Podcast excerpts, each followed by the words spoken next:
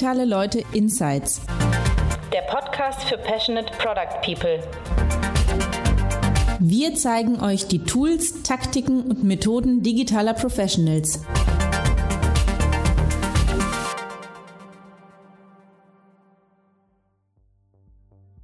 Hello and welcome to Digitale Leute Insights, your podcast about digital product development. My name is Thomas and I'm editor at Digitale Leute. In this episode, you will hear the story of how Scott Weiss got from Apple to Berlin based startup Babbel. But before we dive into that, I want to invite you to our summit about digital product development on November 27th and 28th in Cologne. On the first day of the Digitale Leute Summit, we offer nine full day workshops about product discovery, design sprints, OKRs, and much, much more.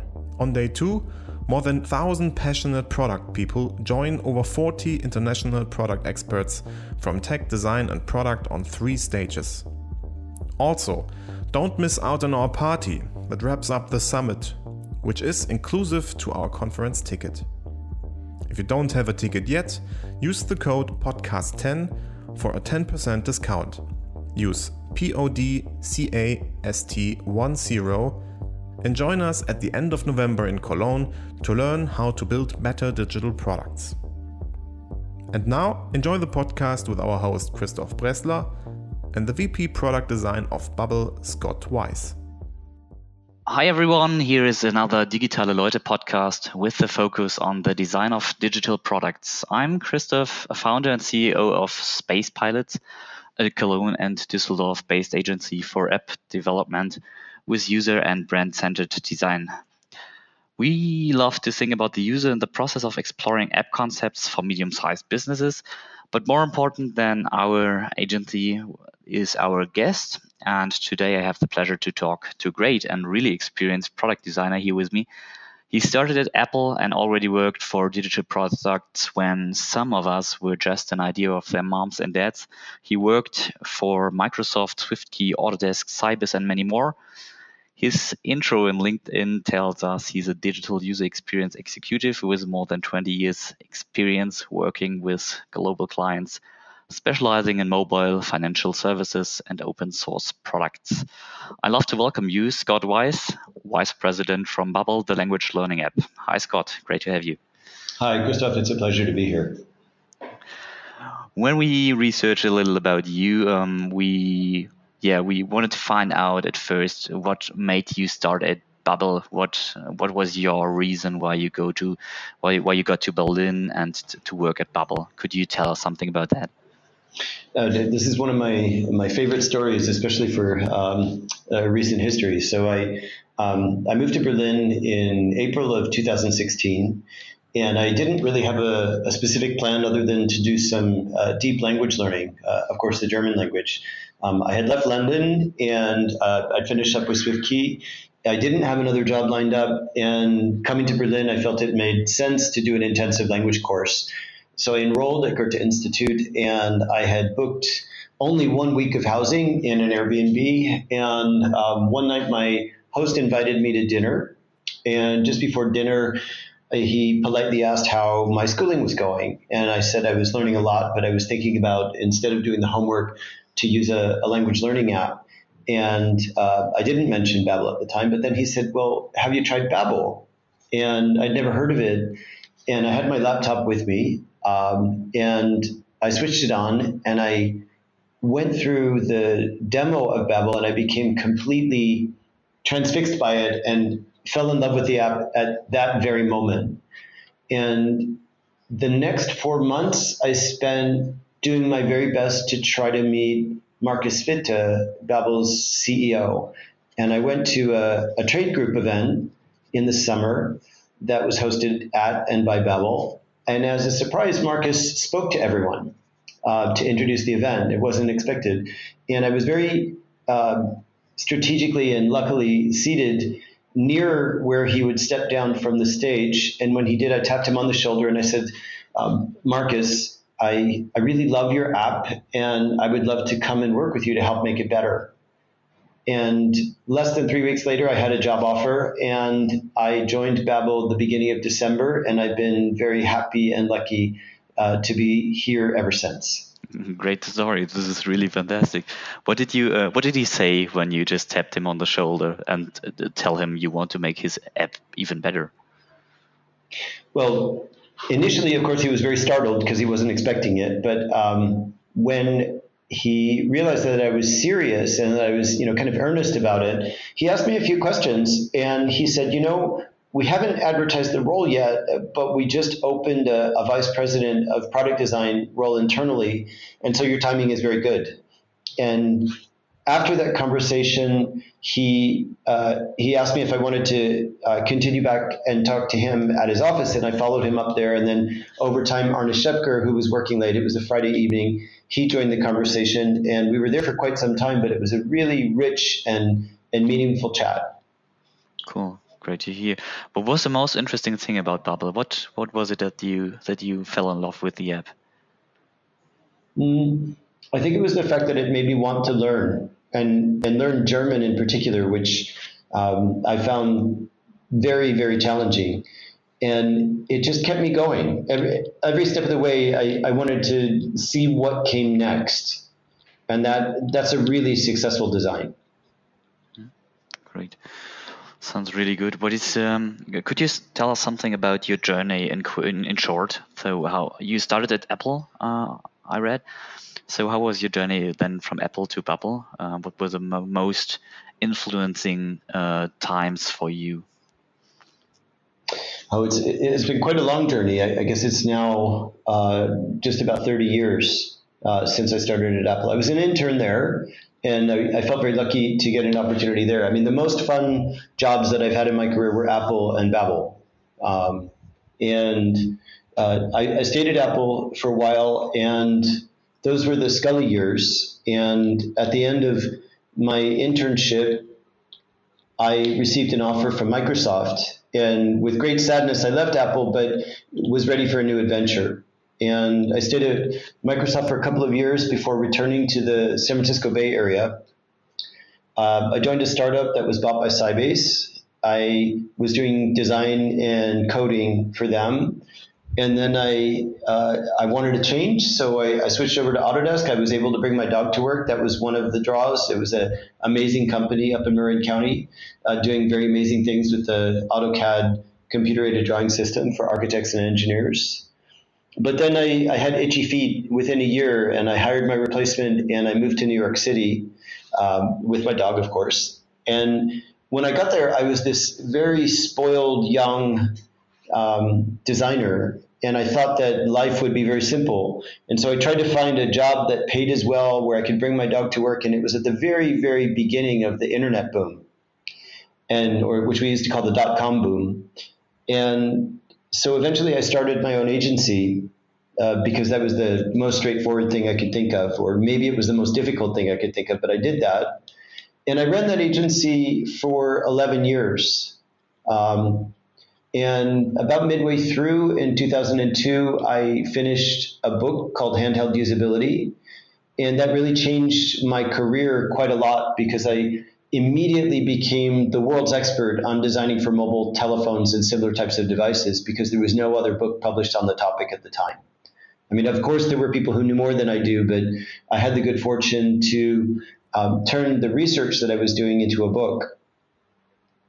And so I developed a lot of mobile clients, including um, Vodafone, uh, US carriers, uh, Motorola, and LG. And then I after the dog died, I decided that I no longer wanted to run the business and I moved to London. And I worked in London for nine years, um, not opening my own business, but working for other companies. And I think the most formative experience that I had in London was probably working in open source for the uh, Symbian Foundation. After Nokia acquired Symbian Software, they, they open sourced the platform. And I learned so much of what I need in my everyday job here today at Babbel um, from that experience. Uh, and then I worked for SwiftKey for um, a couple of years before Microsoft acquired it. And then I just I just had this sudden desire. Um, I'd achieved a, a, a, life goal, which was getting my British citizenship, and I thought, okay, well, let me take a break from the UK now that I can, because I can always go back. And that's when I moved to Berlin. Great, great.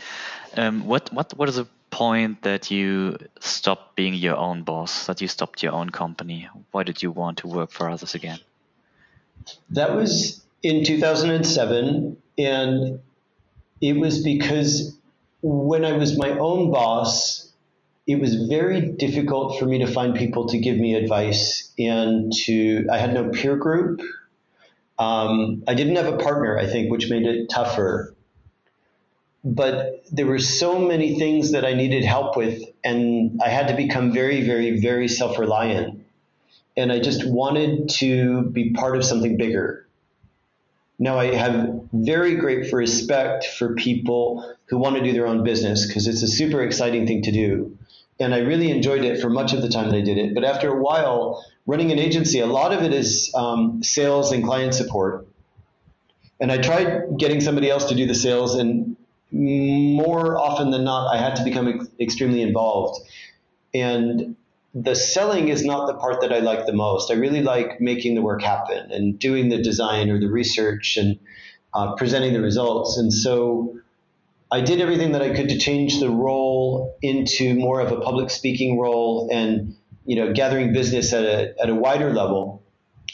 Uh, but over time, I realized that what I, I really wanted to do was I, I really wanted to be on the client side, uh, building products and spending more time with each project than I could as a consultant.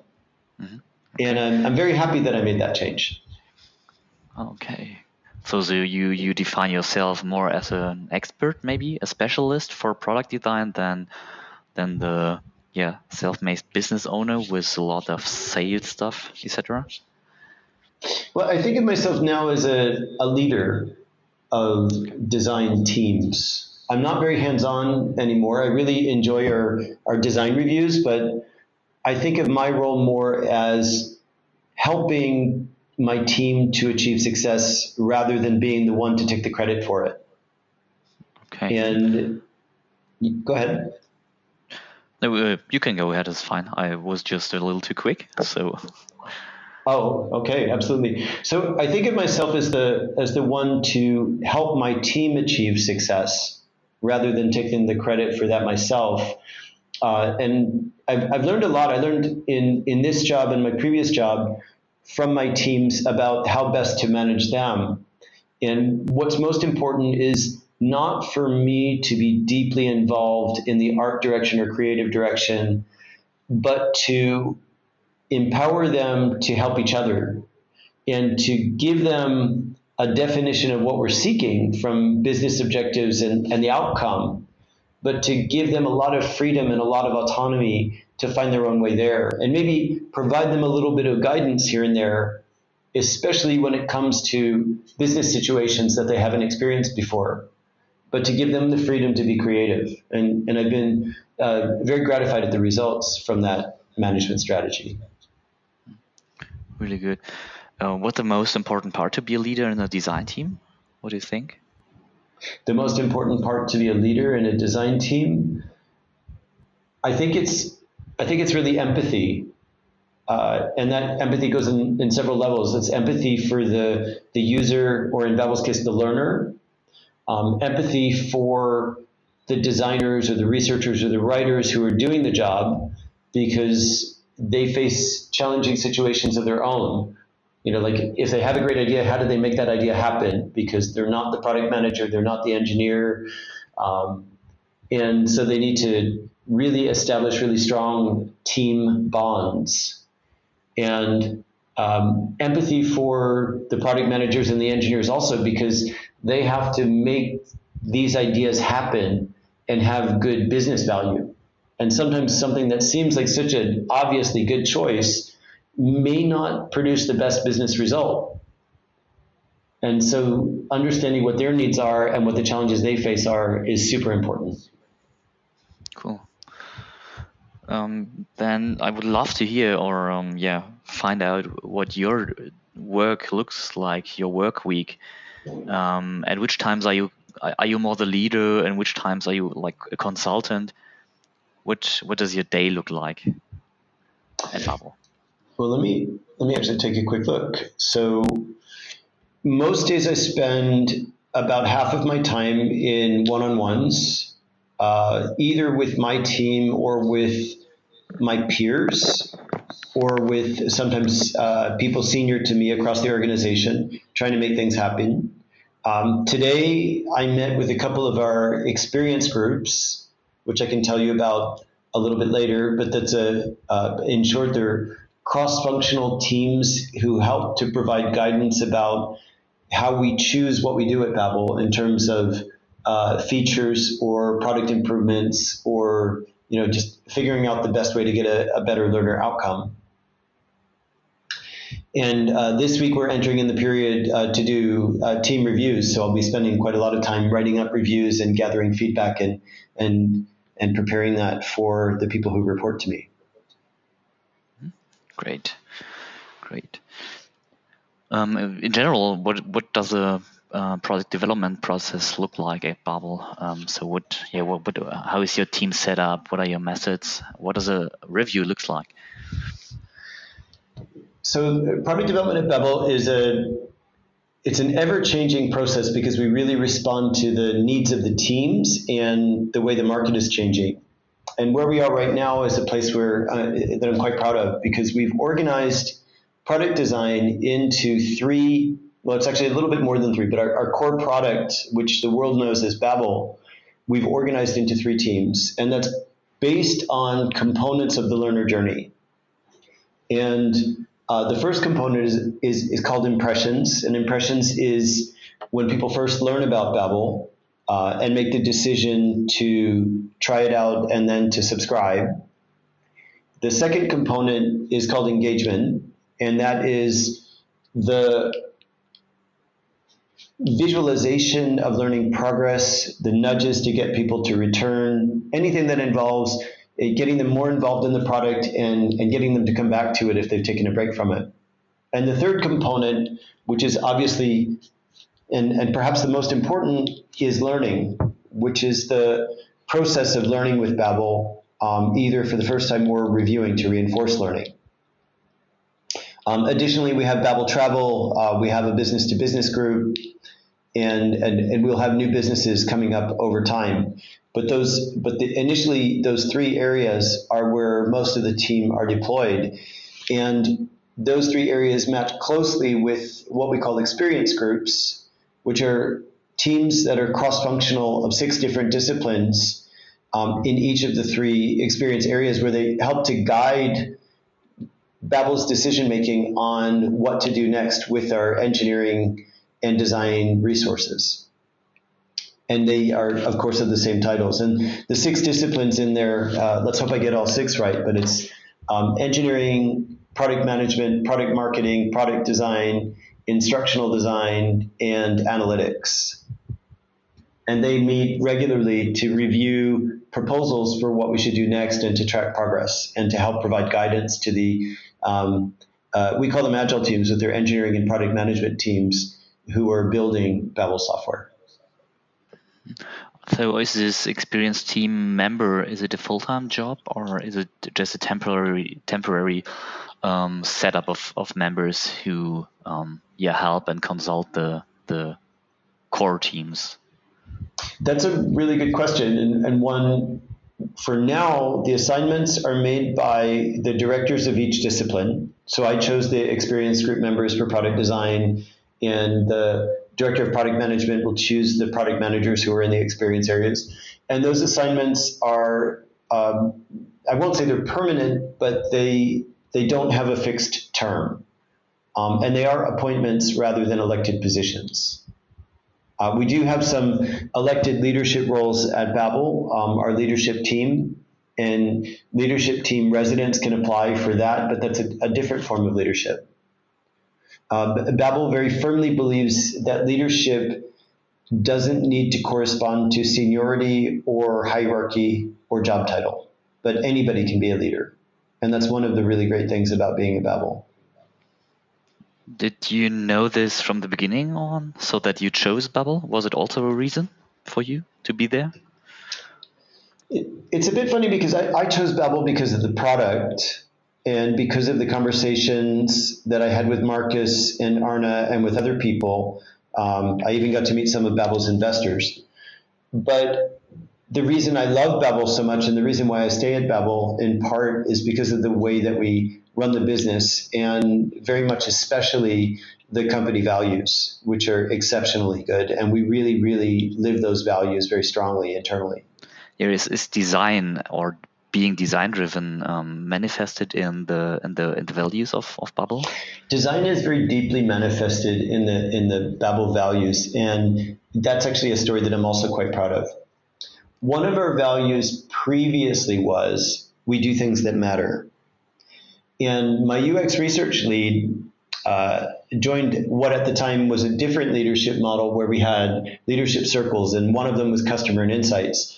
And in that circle, they were trying to figure out what they could do to have a greater impact on the company and improve our learner centricity. And they changed that value. They changed it from we do things that matter to the new value, which is what matters to learners matters to us. Mm, okay.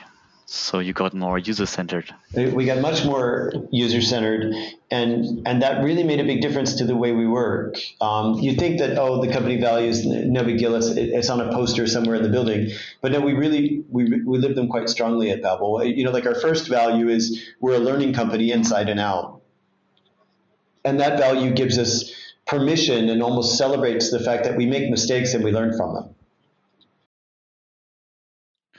I think uh, not many people are able, or many companies are able to do this, or do it that way in a consequent way. Um, but uh, do you think you you by yourself had an influence um, that the whole company is more design and user centered? I certainly hope so. Um, but I'll give you another Babbel value, which is that we're bold but humble. So I would never take the credit for making Babbel more user centered or making it more design focused. What I would do is celebrate the fact that the company is more design focused and, and say that I'm really proud to be a part of it. Um, without my team, none of this could really happen. But we also have another design team here at Babbel uh, called Beat, who do our marketing and advertising design. And one of the things that I'm exceptionally proud of also is the fact that we just completed a, a joint design team project on uh, synchronizing our illustration styles. And in the process, we came up with a new illustration style that is uh, very modern and very chic. But when the style was being developed, I took a very strong position that I wouldn't provide any art or creative direction, but I insisted on doing performance research to make sure that whatever we came up with performed as well or better than our existing illustration style. Now, my colleague on the brand side made sure that we did brand affinity research to make sure to ensure that the, the new illustration style more closely matched the brand. And we were committed to iterating that style to make sure that we achieved on both results. And we're extremely proud that we, I won't say we got it right the first time, but the first time we ran the research, we found that we were closely aligned on the brand affinity in all regions and the performance on a um, an onboarding funnel was better for visit to lead and visit to sales. So we were able to move forward with such great confidence. Uh, now we also learned a lot in the qualitative that we needed to improve, and, and we made a lot of changes based on that feedback from our learners all over. Um, but it was a really fun project that we're uh, we're obviously continuing. Great. Is it a point where you would say lots of companies do not enough focus on measured performance with design and at the same time yeah looking at the brand and keep that brand in in the focus as well to combine like performance and brand. Well i started doing measurement of design impact when i was at SwiftKey and i don't think i'm ever going to stop because the reward the reward system is so fantastic. If we get it wrong we use the iteration process, which is a big part of design. If we get it right, then we get to show what we got right and how we got it right. And the first thing that I've done at both companies was to establish a, an internal research team. And what we're doing even better at Babbel is that we recently hired a quantitative researcher to complement the qualitative researchers. And that makes it very, very powerful so that we can effectively assess our designs before they ship and we can make the changes that are necessary at the design and prototype level, which is far less expensive than making changes to the finished product. Mm-hmm. Okay, this is super interesting. Um, I yeah, I, I think I haven't seen this approach uh, so so so often yet. So um, yeah, I, I, read a lot about that on your blog. I think you you had, you also had a blog article on that and how you measured um, yeah user success and and certain uh, part of the app on the or the website. And yeah, it's just uh, for me, it's just a great approach to to um, to be faster and to be more um, data driven in, in design.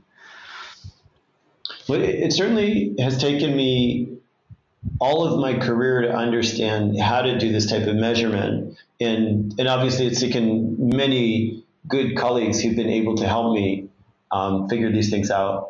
But it's a, it's a lifelong learning journey to make sure that we're, we're getting it right. And driving traffic through prototypes um, in sufficient numbers to determine the, the paths that are followed and the time that they spend and where they, where they get hung up is super important and really valuable, and the teams love looking at the data. So we're definitely going to keep doing that. Great. Um, now imagine you you um, yeah, your boss or or a client or whatever whoever wants to reduce the amount of time you put into user research um, because he, he tells you it's just too too took, takes too long it's just not cost efficient what would you tell him or her um, that's a, I won't say that's a tricky one, but let me think about it for a moment. Um, well, what I would probably do is look at what we spend internally on salaries and for recruiting and incentives and software to support those services as compared to hiring outside agencies.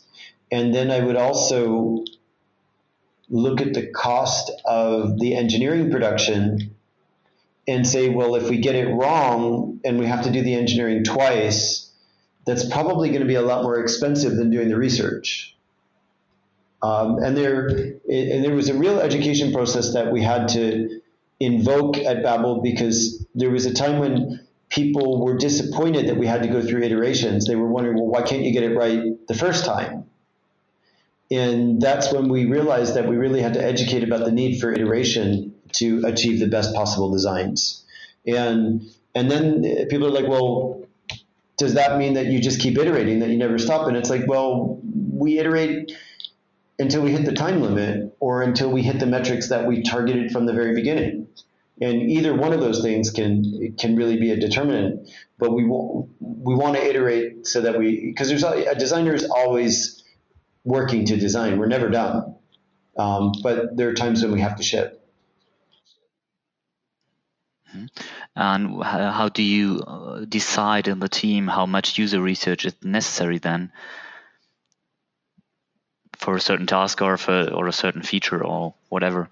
So how do we decide how much research is needed? Well, the answer is really based on what the research results provide. So it's a bit of a circular question.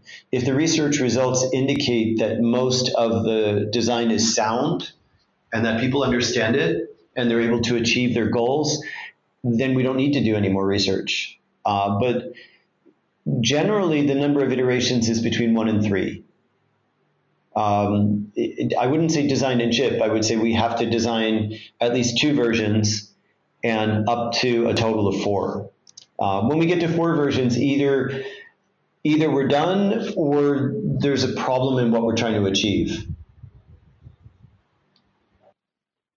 Okay, this is a great insight. Um, I think this is something many designers uh, would be thankful to know. Um, yeah, just just to have a key key a number or, or a fact that you yeah yeah that you do doing something wrong in the process if you go over like four iterations. Yeah, I mean, if you if you go through more than four iterations, something's not going right. You have to think about it from a different perspective, or or maybe that goal is is just not going to happen.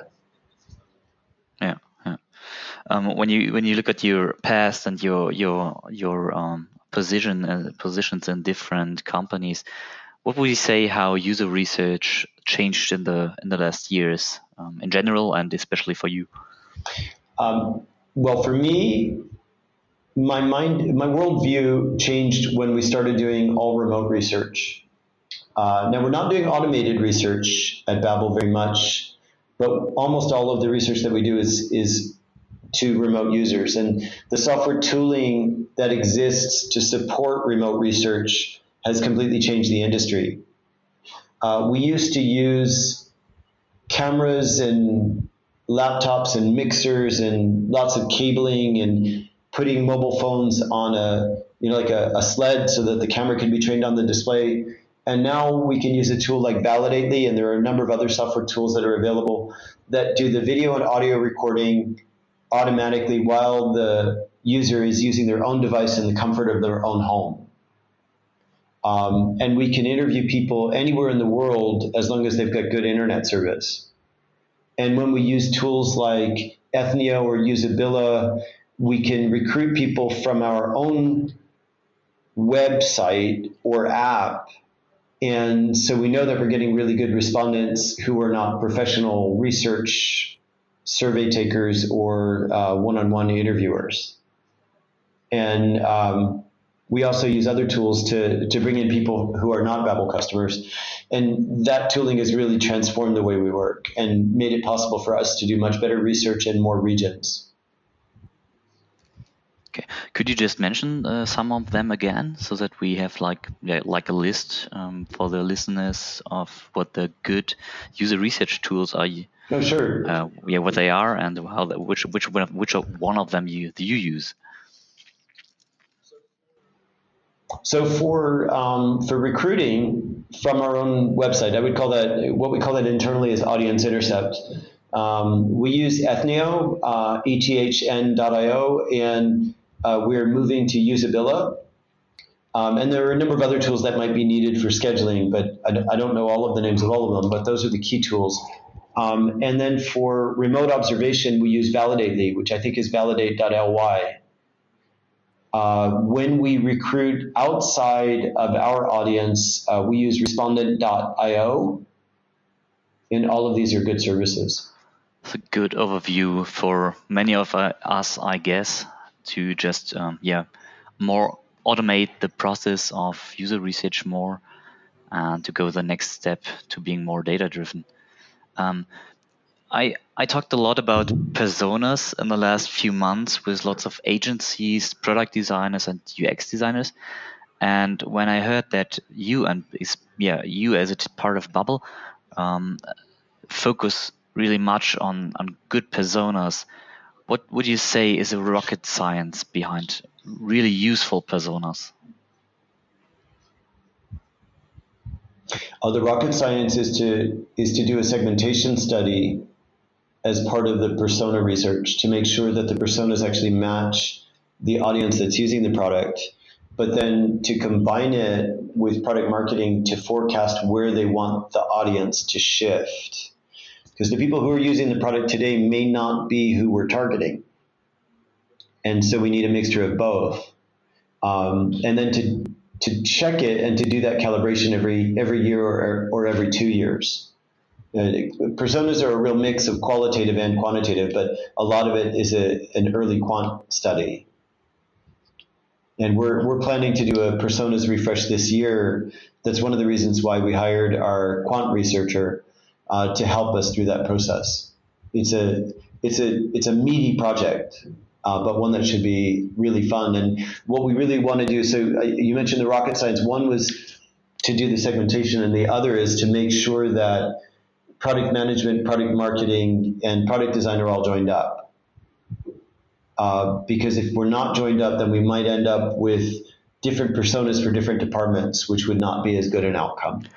This is the second part where I realized that um, the departments are seem to be really close connected to each other. Um, is that right? That you like um, working working in cross-functional teams in marketing and product design, so that you don't have um, yeah so many uh, different personas and that you can align the product to the process as you said like get get um, get impressions get uh, revenue get um yeah like engagement and then learning yeah do, so how, how close do you work together in the departments Well, the, since February, we've had the experience groups, and it, it was a rocky road, I, I will admit because when we first formed the experience groups, the, the team members were wondering, well, how much time do I need to allocate to this? Why do I have to go to all these meetings? Are we telling people what to do or just advising them? And we've had several months of the teams working together to figure out the answers to those questions themselves. And what they've realized is that one, the work that they put into their experience group membership is a big part of their job maybe even up to half of their job. Two, influence based leadership is going to be far more successful than authoritative leadership in this capacity. And three, nobody is better positioned to do prioritization than a cross functional team of people who were hand selected to work together. It's really good, good to know. So I think your uh, experience seems like a really, really important part of your daily work, as, as it seems. But I think there, it's a really important part of Babbel's daily work. I don't spend as much time with the experience groups as I would have expected because they they're quite happy to work together and they don't need a lot of outside input. But I met with them, or I met with two of the three today, and I'll meet with another one later on this week because I'm already starting to do preparation work for the objectives for the fourth quarter. Um, for the third quarter, we've just finished all of that. And what I want to do is to is to take the objectives and the key results to the experience area level so that we're really, really joined up on what we're trying to achieve. If we can get it to the experience area level, then we know that we're going to be shipping features cross platform in the right number of language pairs so that we can tell a really great marketing story and that we can deliver better learning access to more of our users. Um, and I think that the, the experienced group members are the, are the best situated to help drive that. But I'm also asking them to do more than they were ever asked to do before. So um, similarly, my role is one to influence them rather than to tell them what to do. So I need to inspire them into doing what I what I think is okay. the right thing. What do you think, Scott? What is what what did change since you started at Babbel? What how did the did the work change? How did the product team change and the daily processes? Wow, I, I, mean, Babbel is a constantly changing business, and almost everything has changed. When I joined Babbel, we hadn't hit 300 employees, uh, or th- I would say 300 people working on the Babbel team, and now we have more than 700. We our revenue has grown considerably, our subscribership has grown considerably, and we when I started, we were really trying to learn about and how to grow the US market and now the US and Germany take turns being our number one market. So, so many things have changed. Another great insight, I guess, for our listeners. Um, what, what in the in this journey uh, when you worked at Babbel till now, um, what's the most important thing you learned at the time?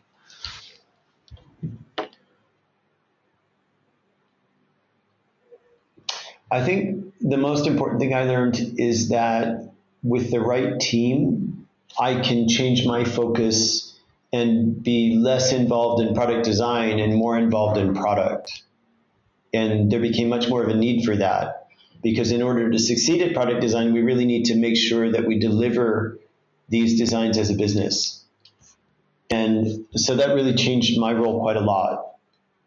Um, I used to think of my responsibility as just running a great department, and now I think of my role as as much more of a, you know kind of a like a mini chief product officer. Now we do have a chief product officer, that's my manager, um, but I really think that I'm the I'm the feet on the ground to make those things happen as much as possible, and it, we have to operate as a team.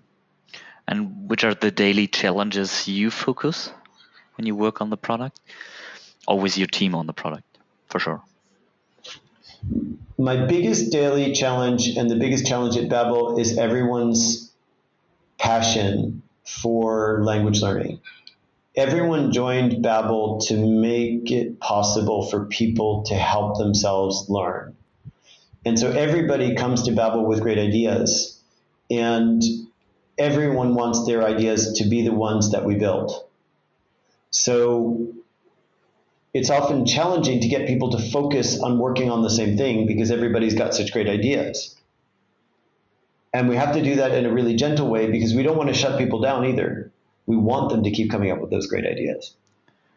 So it might be that you, or it seems that you have everyone aligned with a strong vision to to help people learn languages, but that leads to to lots of creativity um, for every employee, and you are about to to manage the expectations of everyone. Is that right? Did I get it right? Well, the so expectations need need to be managed. Um, sometimes passions actually need to be parked um, if it's not the right time for it. But what, what helps us quite a lot is the company objectives and the company strategy or the product strategy. Um, we establish the company objectives on a quarterly basis so that we know where we need to focus. And we have the product strategy to channel our creative energy. And if we provide those really helpful guide rails, it enables us to go a lot faster. Is the team uh, involved in the in the objective um, creation, or when you decide for certain objectives, or is it like a management task? It's a bit of a combination because the the Babbel leadership seeks ideas through the participation of the wider leadership team, but then they go off and have to make you know the challenging and difficult decisions of which of the objectives we really want to push forward based on the you know their their determined business goals. Um, and so everybody has the opportunity to participate, and we so we participate at the very beginning, and product design definitely participates in the last mile as well because we help to shape the presentations that are given at Babbel. Now, none of my team loves being a slide monkey, um, which we sort of disaffectionately refer to it but we help tell the story of the product strategy and the objectives all the time by assisting with the um, the visualization of those stories. You've, I think, you've so much experience in different companies now. Is there any career advice for designers you would give, um, especially when we talk about product design and good product design? One bit of advice that I think is super important and people miss is that for designers, it's very easy to get frustrated and want to move to the next opportunity. But it's so important to try to spend a year or even better, two years at a job before moving on so that they really get to understand the product and are able to see multiple generations of product updates and improvements um, and to be a part to be a part of that, and so that they can really grow before they move from job to job. It, I, I see in people today who I'm managing that so many people want title upgrades every year. And there are different ways of achieving that. One way could be we just create lots and lots and lots of titles, uh, which is kind of cheating. And another way is to make those jumps more meaningful and, and for people to understand what's involved in getting from step to step to step. And that's what we're trying to do at Babbel. But that, you know, staying in a role or staying in a business for one to two years is super important. Um, and I, have certainly tried to do that myself. But you know, there are times, of course, where somebody makes a mistake. But you've got to figure out how to get your joy from the work that's being delivered. It's so important. Mm-hmm and lots of experience just just came when you or will come when you yeah when you stay with the product for more years and you you iterate and that you find out what yeah how, how the business and the product is growing and that yeah that you feel or and see the the results of your decisions you made so I'm, I'm totally with you that um, yeah staying with with a product or company um, has a lot of advantages for for the employees or especially designers. Oh, very much so. Yeah. Oh, absolutely. And and you know the converse is, you know, once four to five years rolls around, if if someone's not growing, if they're not learning all the time, then maybe it's time to start thinking about something different. But really, it's it's definitely after the fourth year that that you know that pressure has to start building. Um, under four years, you know, absolutely, it's totally fine to stay because there's so many things to learn. Yeah. Um, would you say Babbel is completely design driven, or what is what would mean to be design driven for you? Hmm. I wouldn't say that Babbel is completely design driven. I would say that Babbel is very much design aware. Um, there's the, the constant need for more design resources, which is very gratifying. Sometimes it's very challenging, but often it makes me happy that we've created this virtuous cycle where the more designers we hire, the more designers we need. Um, but design driven would mean sometimes that we make decisions that are for the betterment of design rather than for the betterment of learners and learning, which I think in many ways is more important. Our stated mission is to get, you know, everyone learning languages, and that's not just a sentence, but it's three separate concepts. It's, you know, every person in every walk of life in every part of the world, and all we do is learning, and our focus is on languages. And so those things together are very powerful, but separately they're very important and, and meaningful as well. Mm-hmm. You talked about design resources. What, what did you mean? Uh, well, design resources could be the people who are delivering design. It could be the tools that we use to generate design and communicate it. Um, and in general, it's really a combination of those things. Um, we often hear that the the topic of user experience is is more, yeah, it's it develops more to yeah I don't know be more a product designer. So UX is more product design or UX is a part of product design. So how would you define those roles and what do you think is a is the um, is the value of a really good product designer? So the, the naming of what we do in this field changes every couple of years. I remember when I started, we were UI designers and usability experts uh, or usability testers. And then the information architects came out. And then the user experience designers came out. And then the industry was recently revolutionized with product designers. And we had content strategists, and that title is now turning into UX writer because nobody ever understood what a content strategist does. Um, we had that problem even here at Babbel. Um, and changing it to UX writer, people are much happier. But I call most of my team product designers, and that's not to diminish areas of strength because some of my designers are very, very strong illustrators, and some are very strong user experience designers but all of them do a little bit of everything. And that's why I, have chosen to stick with product design. Um, and I would actually love to ban the um, the prefixes like junior, professional, senior, principal, lead, um, and just call everybody a product designer. But I think that my team would revolt if I did that. Um, they really enjoy having that distinction, and they're very proud of their accomplishments. Yeah, I can really well understand that.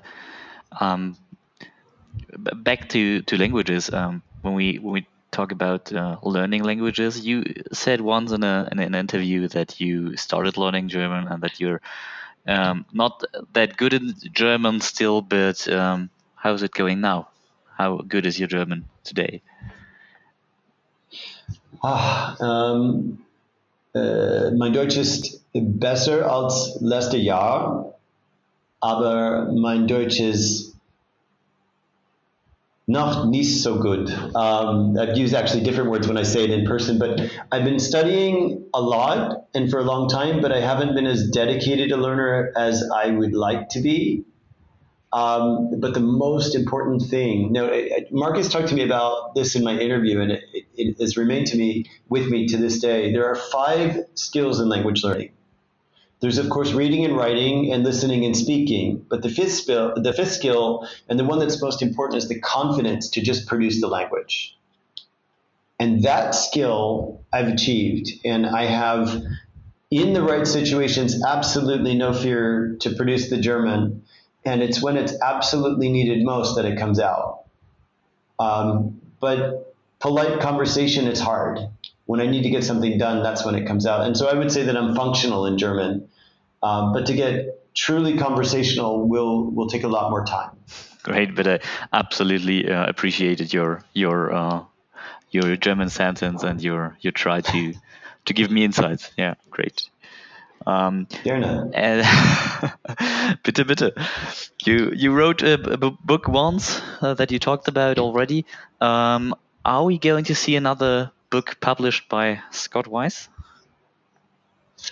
The short answer is that I doubt it. Um, it was an extremely grueling process that I didn't expect it to be so hard. Um, and it was rewarding in that for several years I got to ride on the wave of that book being important at the time. Now I wouldn't recommend that anybody buy it today, or if they do, definitely buy it um, buy it used because uh, it's massively out of date. In some ways, it's evergreen in others.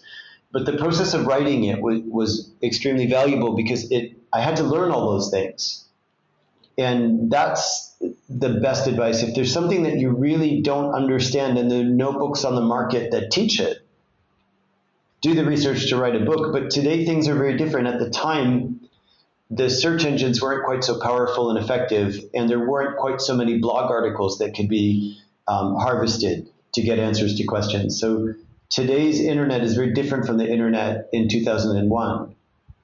And so I don't know if there's quite as much of a need. And there are also some very, very, very good books on the market. I still am a bit of a Luddite in that I prefer paper because I really want to touch a book. Uh, but most everybody I know prefers um, digital books. Yeah, to without making any advertisement for your book, um, I just saw on Amazon that there's still some people recommending your book because they say this is this is old but still gold and they they took took advantage out of this and uh, could use little of lots of your advice. So just maybe good to know for you. Um, Thank you. Yeah, I will. Um, I think I will uh, get some. Um, yeah, we'll check it out and and we'll read it once in a while. Um, Scott, we are about to come to an end. Maybe just one question: there are there any books you quoted most in your product team, or that influenced you you quite a lot. Is there any book you could really recommend? The book that I read most recently was uh, Julie Zhuo's um, The Making of a Manager. It was quite touching because some of the topics that she covered were a little bit painful because they hit too close to home. Um, that I recently read. Um, in the past couple of years, I read A Radical Candor, which is an amazing book about giving and receiving feedback. Um, and I still always recommend Steve Krug's Don't Make Me Think, which he's done yet another edition. And it's probably the fastest, most enjoyable read for someone who's learning about product design. Okay. Any other books about product design? As you mentioned, just as you mentioned, two uh, management books. Mm, another management book came to mind, which was the Organizational Design for Design Orgs, or Org Design for Design Orgs.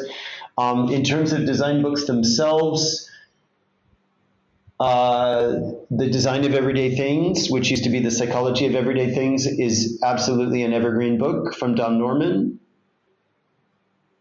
And I'm going to switch away from books and go directly to tools for a moment. The tool that I think is transforming the industry, and every five years we get another tool to do that, but the new one is Figma. Uh, that's with an F for Frank, Figma and they're a San Francisco based team that have created a massively multi user uh, editing system for designs and prototypes. And in the month that my team switched to it from Sketch and InVision and Framer, um, their overall uh, productivity doubled. And their satisfaction with their work had to have doubled as well. Um, we have the most amazing design system that's built in it and uh, we're now building custom React components to combine with it. Uh, may or may not be entirely possible, but the, the team there is really doing fantastic things. And all of the tutorials and, and guidance around that and the Figma community have made it something amazing. Okay, great, great advice. Thank you for this. Um, I need to dive into this topic just for short, even though we are close to doing that. But uh, what, what, does your design system looks like? Can, can you tell us something about how you set it up and what were what worked out for you and what were the challenges? Well, we're in, I think, the second generation, about to go in the third generation. The first generation was very visual, and it was a, a bunch of PDFs, um, which was more or less like design guidelines, uh, but the beginnings of a design system, and that was through the passion of an individual. And she was really excellent with her passion, and, and we guided her.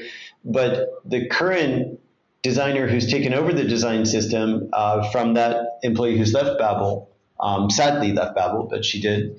Um, but that employee has really systemized it, and everything is contained, and so we even have micro interactions built in. And when components are created, if the core components are changed, a designer can choose to update their prototype and get all the updated components instantly.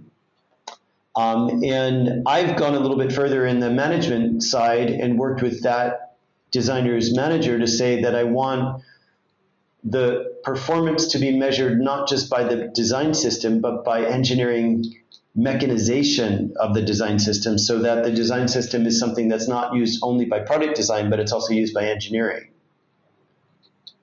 And putting that reward system into place is going to make that design system a critical business function throughout the organization and will speed us up in ways that we haven't even imagined. So your developers and designers are yeah up to to focus on the same same design system to so that you speed up both sides or at least any any anyone who's um, yeah who's who's working with the product. Well, and that that's exactly the goal. It's about velocity. Um, and I think in the second half of the year, when we revisit hiring, I definitely want to hire a designer developer who can help to facilitate that mechanization of the system itself and to bring those React components to life so that the prototypes we create are much richer than click dummies without all of the designers having to learn programming.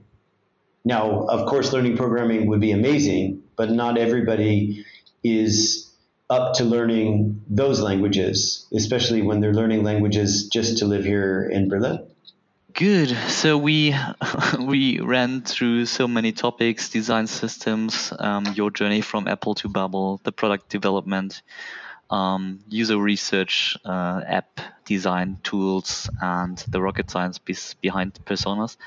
Um, I learned quite a lot, and I, I think I could extend this interview for many hours.